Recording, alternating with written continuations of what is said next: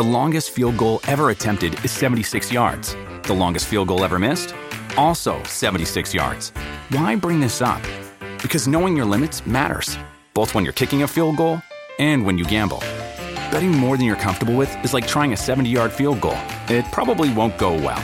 So set a limit when you gamble and stick to it. Want more helpful tips like this? Go to keepitfunohio.com for games, quizzes, and lots of ways to keep your gambling from getting out of hand.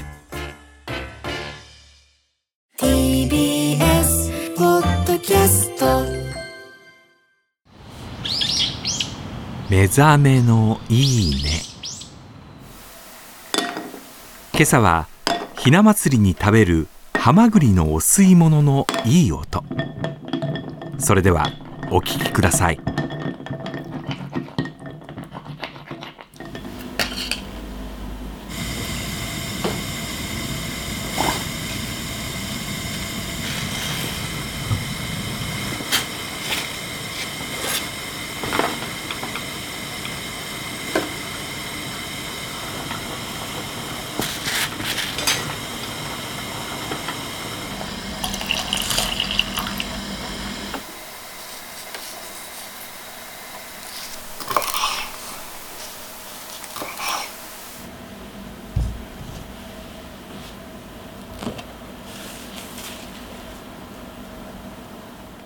健やかに育ってね。